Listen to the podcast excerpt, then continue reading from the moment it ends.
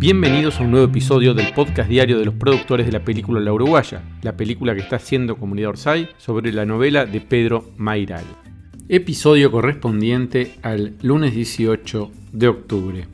Esta mañana se filmó la escena de la librería y esto nos contaba Mariano. Buen día Mariano. Eh, ayer pasó el banco, que fue una prueba difícil para el rodaje y prueba superada, y hoy librería. Sí, buen día para todos. La verdad que ayer fue un, rodaje muy lindo también y muy intenso. Eh, bueno, la locación estuvo todo perfecto, así que salió todo muy bien por suerte. Y mm, sí, hoy estamos en la librería, que es una escena también muy divertida, muy bien escrita, hay unos lindos diálogos. Es este Lucas Sierra, es donde ahí casi más se empiezan a conectar. Y así que está muy bueno esto que vamos a filmar hoy. Estamos todo el día filmando acá en la mítica calle Tristán Narvaja. Así que bueno, muy contentos de seguir avanzando y esta escena la verdad que va a quedar muy linda. Ayer pasó algo en el set del banco, que es, esto lo vamos a contar para la gente que, no estuvo o que estuvo y no sabe. Se rompió una tarjeta de, de memoria. ¿Sabés si se pudo arreglar después? Sí, sí, por suerte sí. La verdad, lo que pasó fue un, problema técnico de lectura de tarjeta. Por suerte no fue un desperfecto en la cámara, ni tampoco en la tarjeta en sí. Es nada más una cuestión de software de lectura, que la información se había perdido, pero después se recuperó. Por suerte se recuperó en su totalidad las tomas que habíamos realizado, pero igualmente, en el peor de los casos, teníamos tomas de cobertura que hicimos nuevamente cuando se descubrió este problema técnico. Por suerte se descubrió a tiempo. Hicimos las tomas de cobertura. Corrimos un poquito al final porque nos habíamos atrasado por hacer esa toma dos veces. Pero bueno, estuvo bueno tenerla de cobertura. Eran buenas tomas. Pero después, por suerte, al final del día, eh, bueno, se a pudieron recuperar las tomas que primero no se leían en la tarjeta, al final se recuperaron, así que está todo el material, no se perdió nada de lo que se filmó ayer. Para los que no estuvieron y para los que estuvieron, les contamos que ayer se hicieron algunas tomas y, como al final del día se volvieron a repetir las tomas porque no sabíamos si las tarjetas se iban a poder recuperar. Por eso es muy importante que sea una persona bajando lo que se va filmando a un disco rígido para en ese momento ya saber si, no sé, si se perdió o si está todo bien con, con las escenas. Fue muy, muy bueno tener ver todo ese recorrido para entender también por qué es tan importante que haya una persona en el set bajando permanentemente las escenas a, a un disco rígido. Bueno, genial que se recuperaron. Excelente, sí, por suerte sí. Sobre el tema de la tarjeta que les comentábamos recién, charlamos con Román Benvenuto, técnico en imagen digital, lo que se llama como DIT, que nos contaba lo siguiente. ¿Qué hace el DIT? Uy, qué buena pregunta. Eh, el DIT hace un montón de cosas, digamos, distintas. Es como una especie de, cargo que se generó en la transición del fílmico al cine digital y tiene distintas responsabilidades. Una de ellas es el manejo del material que sale de cámara, el control de calidad, todo ese mundo. Este, y después puede tener ciertas responsabilidades eh, acompañado del fotógrafo en cosas que tienen que ver con la exposición, sobre todo al inicio, ahora la gente ya, eh, antes los fotógrafos sabían mucho más de química que de electrónica, digamos, ahora este, todo ese mundo cambió, eh, antes incluso el monitoreo era todo muy diferente porque vos no veías realmente lo que estaba viendo la cámara, ahora básicamente hay chance de verlo. Nada, hay un, hay un montón de tareas de, de que tiene que ver con cómo se visualiza, cómo se procesa el color, cómo ve, digamos, eh, en función de lo que en realidad ve la cámara. Las cámaras ven un, un- sin entrar en muchas consideraciones técnicas, las cámaras ven, digamos, una gama muy distinta de como la vemos o estamos acostumbrados a verlas en un monitor. Y bueno, una de las tareas mías es cuando yo recibo ese material, es, digamos, ajustar intenciones de, de color, etcétera, según la, en este caso Flo lo, como lo, lo quiere mostrar, digamos. Y hago algunos subproductos, por ejemplo, stills para que todos los departamentos puedan seguir la continuidad y ver lo que se filmó y, y unos archivos que se llaman dailies que son como pequeñas versiones eh, que podés ver en una computadora normal porque todo este material el material crudo de cámara es un material muy pesado y que no se puede previsualizar de forma sencilla digamos. Ayer vivimos un momento crítico porque cuando te dieron una de las Ayer tarjetas, tuvimos un susto sí Ayer salió una tarjeta de cámara eh, en, el, en el corte del mediodía y cuando volvimos la pusimos en el lector y no la leía. Sí, fue un momento medio feo porque cuando sale la tarjeta de cámara eh, es el máster, es lo único que hay, digamos.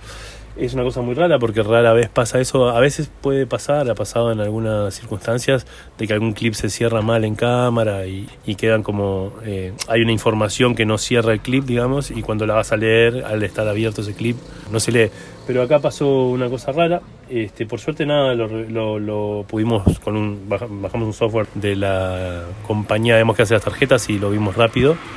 Pero bueno, ese, en ese interín estábamos además en una locación difícil que no íbamos a poder refilmar, entonces hubo que... Los tiempos de estos procesos son siem- siempre un, un poquito más largos que los tiempos de un rodaje, entonces en esa media hora había como el riesgo de que, un potencial riesgo de que eso no se recuperara 100%, entonces decidimos hacer esa, ese plano de nuevo. Y después se recuperó. Sí, sí, sí, la información estaba. Lo que pasa que, claro, cuando estás en esa situación no puedes garantizar 100%, entonces en este caso Ana tomó la decisión, me parece que muy acertada, de como ya estaba la apuesta armada y todo, de como volver a tirar por lo menos una de esas para asegurarte, porque además es una escena muy crítica, la que sucede una acción que no, es reemplazable, digamos, desde el punto de vista narrativo. Y nada, nos apretó un poco, fue un, un momento de susto, pero por suerte no pasó nada y está toda la información bien y no hay ningún problema. Espectacular. Bueno, muchas gracias. Bueno, muchas gracias. Pueden ver más del trabajo que hace Román en el Instagram de la película, en un posteo que subí esta mañana desde el camión de cámaras. Nos contaba un poco más sobre su trabajo. Es interesante ver cómo las distintas áreas, incluso una persona encargada de la imagen digital, tiene que estar atenta a un montón de factores. Por ejemplo, si la locación es más fácil o más difícil, si la cámara está tomando bien o si el sonido está saliendo en forma correcta. Es muy interesante ese trabajo y cómo todos tienen en la cabeza qué escenas son importantes para el relato, cuáles pueden llegar a no serlas. Es muy, muy, muy piola eso. Nos informa Javier Beltramino desde Bélgica. Hola a todos, espero que estén muy bien. Hoy quería hablarles sobre el mundo de los festivales, siguiendo un poco el hilo que abrió Juaco el otro día. Primero es importante entender que es necesario esperar a que la película se estrene en un festival clase A, si eso es lo que estamos buscando, para recién luego poder exhibirla en cines comerciales, eh, salas alternativas, plataformas, eh, en fin, todo lo que ustedes ya saben. Existen 15 festivales clase A, pero solo 5 tienen hoy en día verdadero peso en la industria. Berlín en febrero, Cannes en mayo, Locarno el- en agosto, Venecia el 2 de septiembre y San Sebastián el 18 de septiembre. Vale aclarar que una vez estrenada en un festival clase A, paralelamente a su exhibición, la película seguirá su recorrido por festivales durante al menos dos años, en festivales clase A como Mar del Plata, que no piden Premier Mundial, en festivales clase B, muy buenos, eh, grandes e interesantes, y otros más pequeños, todos repartidos eh, en los cinco continentes. Solo deseo subrayar algo. Dadas las características de este proyecto, podemos, pueden hacer lo que ustedes deseen respecto a la estrategia de cara a festivales, de cara al estreno. Es el punto de partida. Podemos guardar incluso la película durante todo 2022 para enviarla a festivales clase A hasta que alguno de ellos decida tomarla. O lo que se suele hacer, poner una fecha límite. Por ejemplo, septiembre, que es cuando sucede San Sebastián, que es el festival que dijimos tiene más afinidad con Ana por las buenas intenciones e incluso es un festival que tiene el perfil de la uruguaya, a priori. Bueno, era todo lo que tenía para decir por ahora acerca de este tema. La seguimos vía app, Telegram. Un gran abrazo a todos y en especial a los que están trabajando allá en Montevideo.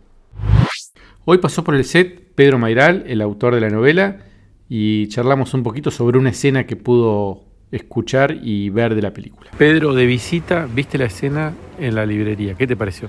Me encantó, pude espiar un poquito. De hecho, la mirada de la cámara eh, del plano general es como una especie de persona espiando porque es la mirada del librero que los está mirando estos dos recontra drogados y, y borrachos en su librería. Está buenísimo, está buenísimo, me gusta mucho la química entre ellos dos, me gusta mucho la actuación de ellos dos, lo que pasa ahí, hay como una intimidad que está empezando a crecer, desde la escena de Santa Catalina que recién se ven, ahora empieza a haber como una intimidad entre ellos que me, me encanta. La están rompiendo.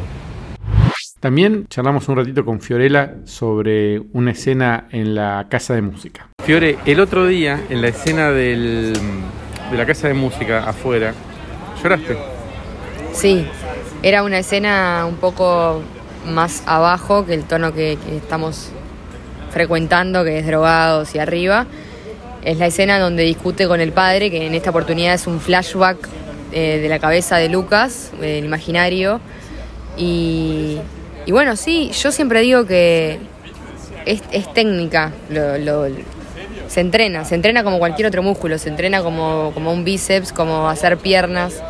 Este, eso es lo bueno de mantenerse activo cuando no hay laburo y de tener un espacio de laboratorio para entrenar la emoción, que me parece que es fundamental que, el actor la tenga. Una vez que tengas la emoción, que sería la nafta para llenar el tanque, después se hacen un poco más fácil los matices, cuánta nafta usás, cuánta menos, y administrar ahí también la energía en el momento de, grabar ese tipo de escenas está bueno. Y ni que hablar para cine lo técnico, ¿no? Es como la emoción mezclado con lo técnico, es para mí la fusión perfecta de la actuación. Y bueno, estamos buscando un poco eso. Además es muy loco porque eh, se- no, no es que se graba una vez, se filma Sí. muchas veces. Sí. Y, y a- en algunas lloraba distinto, era como... Claro.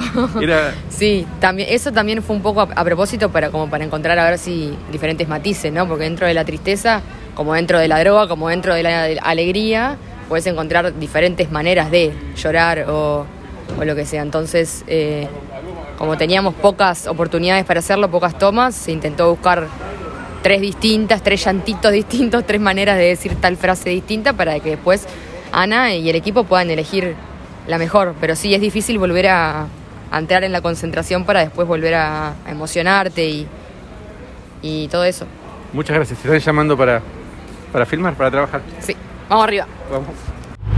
Por último, el periodista Luis Carballo formó parte de- del elenco de la Uruguaya, fue el librero y esto nos contaba sobre su paso por la película. ¿Cómo fue la experiencia en el rodaje de la Uruguaya siendo de librero? Eh, muy buena. Interpretar un personaje, este, ser parte de una película, la primera vez que me toca. Este, así que fue la, la experiencia es maravillosa. Tenés que ir a ver la película de cine después. Sí, voy con toda la familia. Espectacular. Obvio, cómo no. Mañana el rodaje será en el Radisson, el hotel donde estamos parando, alojándonos todos los argentinos que estamos trabajando en la película. Es como tener la película en el living de nuestra casa. Va a ser distinto, va a ser raro y les contaré cómo fue. Productores asociados será hasta mañana.